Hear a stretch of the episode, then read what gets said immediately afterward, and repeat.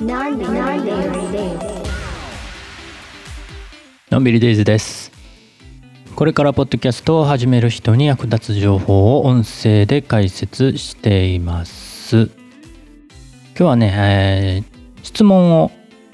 いただきましたので答えしようかなと思っています。えー、っとですね。いつかポッドキャストを始めたいと思っています。そのためにいろんな音声配信を聞いてみたいのですがたくさんあってどれを選べばよいのか迷ってしまいます。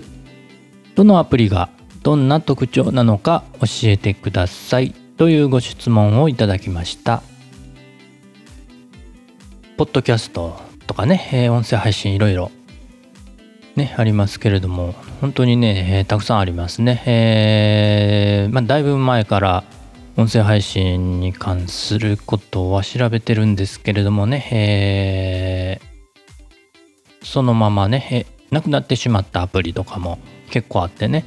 増えたり減ったりしながら今ね、えー、どういうものが残っているのかまたねこれからね新しいアプリも増えてくる可能性もありますよね。どうなんですかね、えー、どういうアプリを使えばいいのか。どのアプリから始めればいいのか、ね、迷うところですね。えー、最近ね、えー、ポッドキャスト、音声配信のね、えコンテンツも増えてきて、それをテーマにしたテレビドラマも放映が始まりましたね。えー、お耳に合いましたらっていう番組、えー、ご覧になられた方いますかね。同時にね、えっ、ー、と、Spotify での配信、ポッドキャスト配信も、その、役の名前でね、えー、配信されてますね。その役者さんがね、えー、面白い、ね、コラボ企画ですよね。あの、Amazon プライムでもちょっと遅れて配信見ることができるんで、ちょっと見ました。うん、なかなか、どうですかね。えー、まあ見てください。でね、配信するアプリもね、いろいろありますし、聞くためのアプリもいろいろあります。でもね、どれも同じではないですね。まあ、機能的に同じかもしれないんですけれども、まあ、どれがどんなアプリなのか、ちょっと整理してみようかなと思います。ということでね、これを聞くことで、あなたに最適な音声配信アプリを見つけるヒントになればいいかなと思っています。まあ実際ね、自分自身でもね、えー、ポッドキャスト、音声配信アプリ、ね、えー、動向がどう違うのかなというね、えー、のを話そうかなと思ってたんですよ。うん、まとめてね。って考えてみたらそもそもねポッドキャストという言葉がそれほどあまり広く知られてないんじゃないかなと。まだね今のところ。まあ知ってる人は当然のように知ってるんですけれども知らない人ね、えー、の方がまだ多いの多いのかなと思います。でポッドキャスト含めてどんな音声コンテンツがあってどういうふうに分類できるのかなというのを整理してみました。自分なりにねこれはあの他の人の考えとはまたちょっと違うかもしれません。ので、えー、私なりに考えた分類ということでご理解ください。大きくはね、えー、2つに分けることができると思います。一つはライブ配信同期コミュニケーションという形。もう一つは非ライブ。収録配信。これは非同期コミュニケーション。ね、えー、この2パターンに大きく分けることができるかなと。同期コミュニケーション非同期コミュニケーション。でね、えー、分かりますかね、えー、同期コミュニケーションというのはリアルタイムで配信者と受信者がコミュニケーションするようなもので例えば電話とかねチャットとかイメージしていただけるといいと思うんですけれどもまあ、あの伝える方と聞く方あの受け取る方がリアルタイムにね、えー、コミュニケーションする。一方非同期コミュニケーションの例とするならばメールとかね、えー、タイムラグがありますよね配信伝える側と受け取る側にね時間的なラグがある。そういうものが非同期コミュニケーションですね。でこの2つねライブ配信非ライブ配信収録配信ですね。の2種類2タイプに大きく分けることができると。ここまず押さえておきたいかなと思います。でねポッドキャストっていうのはね、えー、どっちなのか。これはまあ非同期ですね。収録配信なので非同期コミュニケーションに分類されます。その他はどうなんでしょう？最近ね、えー、ちょっと話題になってたらしい。クラブハウスとかねツイッタースペースというのありますね。聞いたことあるかなと思うんですけど。ねえー、私もあのー、やったことはないんですけれどもね、えー、耳にはよくします。どっちなのかなと。あと音声配信アプリと言われるものがねいくつかあります。スタンド FM とか。ラジオトークとかあとボイシーとかねそれはどこに分類できるのかなというところも考えてみたいと思います。ということでねまずね主要音声コンテンツメディアをライブ配信なのか収録配信なのかというところで分けてみたいと思います。いくつかね例を挙げてまずライブ配信はスタンド FM、ラジオトーク、で、Spotify のグリーンルームっていうのもありまして、あと Facebook ではライブオーディオルームっていうのがあります。で、先ほど言ったクラブハウス、Twitter スペース、これらがライブ配信になります。で、もう一つの収録配信はどれになるかというと、Apple Podcast、Spotify Podcast、Amazon Music Podcast、Google Podcast、アンカー、ヒマラヤ、ボイシー、ラジオトーク、スタンド FM。これが、まあ、主要なあ収録配信メディアかなと思います。でね、えー、さっきとね、被る部分ありますね。ライブ配信もできるし、収録配信もできるというものもあります。それが、えー、スタンド FM、ラジオトーク、Spotify。Spotify はまあアプリが分かれるんですけどね、えー、グリーンルームっていう別のアプリになるんですけれども、ライブ配信と収録配信の両方があるというのもありますね。ということでね、つまりね、ポッドキャット、ポストキャットってつい言ってしまいますけれども、ポッドキャスト、ポッドキャストですね。なかなかちょっと言いづらい。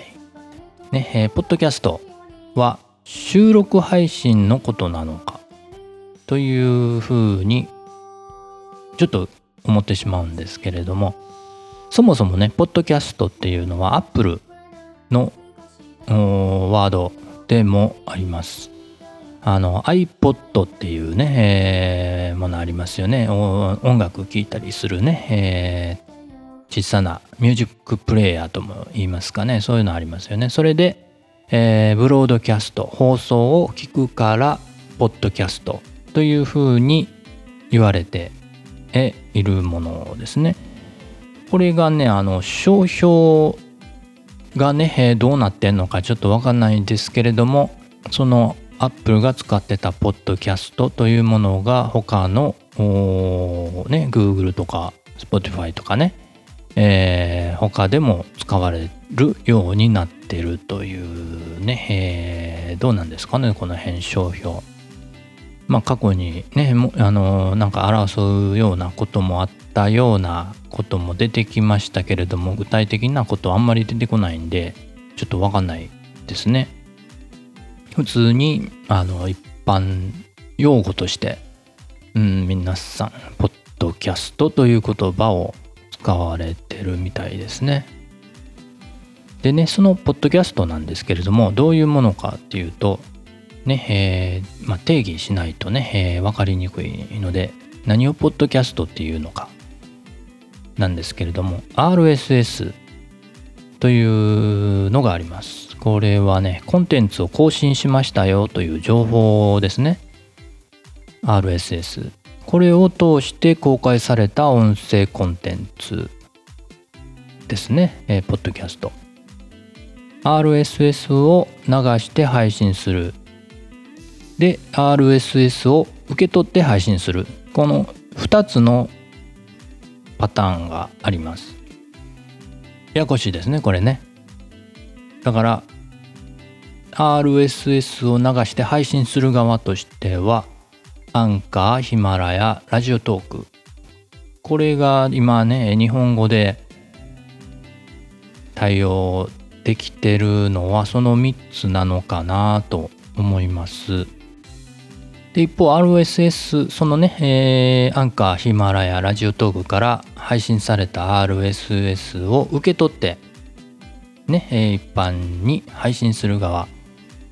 があ4つ Apple Podcast、Spotify Podcast、Amazon Music Podcast、Google Podcast 分かれてるんですね。ポッドキャストといってもね、えー、配信 RSS を流す側と受け取る側でちょっと分かれてるんですね。まあ分かりにくいのでちょっとあのー、別の例で例えてみるとするとですねテレビの場合でちょっとイメージしてもらおうかなと思うんですけれども RSS を流して配信する側っていうのは番組制作プロダクション。っていう感じ。で RSS を受け取って配信する側っていうのは番組の放送局。ね何々放送とかありますよね。そういうようなイメージで捉えていただけるといいのかなと。これ両方ないと成り立たないというふうに思ってもまあ実際はね、えー、制作側だけあのアンカーヒマラヤラジオトークも配信してるので、まあ、それだけでも成立するといえば成立するんですけれどもまあ放送局としての Apple、Spotify、Amazon、Google の影響力を使わないとなかなかね、えー、多くの人には配信されない伝わっていかない。のでこの両方があって、えー、成立するというふうにイメージしていただくといいかなと思います。なのでね、えー、これは配信する側と聞く側リスナーのその立場でポッドキャストが指すものっていうものが異なってくるということですね。配信する側ね、えー、ポッドキャスターって言いますけれどもそのポッドキャスターから見るとね、えー、ポッドキャストといえばアンカーヒマラヤラジオトークね、えー、それを使って配信するという感じですね。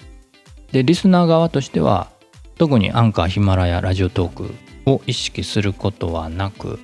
ね、えー、Apple Podcast、Spotify、Amazon Music、Google Podcast で聞きますので、まあ、ポッドキャストといえばその4つという印象になるんじゃないかなと思います。その立場によってね、ポッドキャストの指すものがちょっと変わってくるのかなという感じですね。でね、えー、RSS をね、流さない配信っていうのもあります。独自配信って言ったりするんですけれども、ボイシーとね、スタンド FM、これはね、2つは RSS を流さないんですね。なので、これはポッドキャストとはちょっと、まあ、厳密に言うと言わない。ちょっと区別して独自配信アプリと考えます。これ正式にどういう名称があるのかはちょっとわかんないですけれども、まあ、考え方としては独自配信のアプリと考えてます。ボイシーとスタンド FM。これはそのアプリ内でしか聞くことができない閉じられた世界になります。ちょっと違いますね、世界観がね。まあ、細かいこと言えばアンカーさっきさっき言ったアンカーヒマラヤラジオトークもね、えー、RSS 流さないっていうね、えー、配信方法を選択することもできます。まあ、それを選択すれば、まあ、独自配信としての利用方法になるなりますので、えー、まあ、使い方によりますけれども、まあ、一般的にはボイシーとスタンド FM の2つが独自配信と考えています。アプリ内でしか聞くことができない独自配信で外に開かれた広い世界のポッドキャストまあこれはね、えー、どちらが良くてどちらが劣ってるという話じゃないんですねそれぞれにメリットデメリットがあります。まあそれはまた別の機会にお話ししますけれども。まあ以上のような感じで、分類できるのかなと思います。なので自分の立場としてね、えー、配信する側なのか聞く側なのかね、えー、によってちょっとイメージが変わってくるというふうに思います。最後にね、えー、まとめて、えー、リスト分類したリストをね、えー、音声配信、うん、メディアコンテンツのメディアね、えー、分類した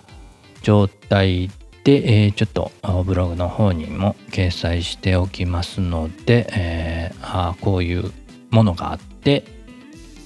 あこういうふうに分類されてるんだというふうに理解していただくといいかなと思います。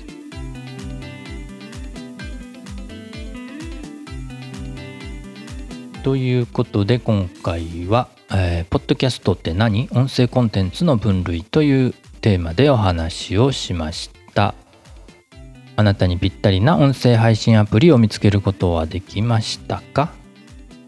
まあとりあえず聞いてみたい。そう思った方はですねまあ Spotify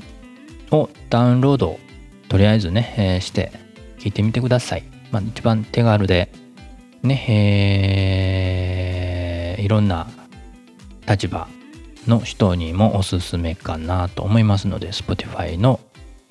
アプリのリンク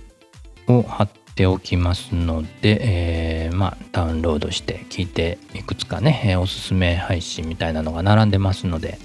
聞いてみただければいいかなとさっき最初の方にお話ししたあの、ドラマ「お耳に合いましたら」のね、えー、配信も Spotify で、えー、配信されてますので、ねえ気になった方は聞いてみるといいかなと思います。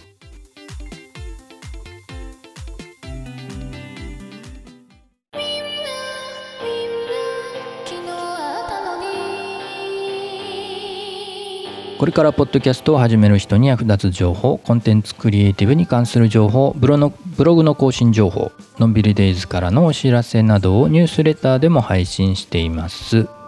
今回の配信が役に立ったという方今後も聞いてみたいという方はポッドキャストのフォローおよびニュースレターのご登録もしていただけると嬉しいです今日も元気に楽しくのんびりデイズでした。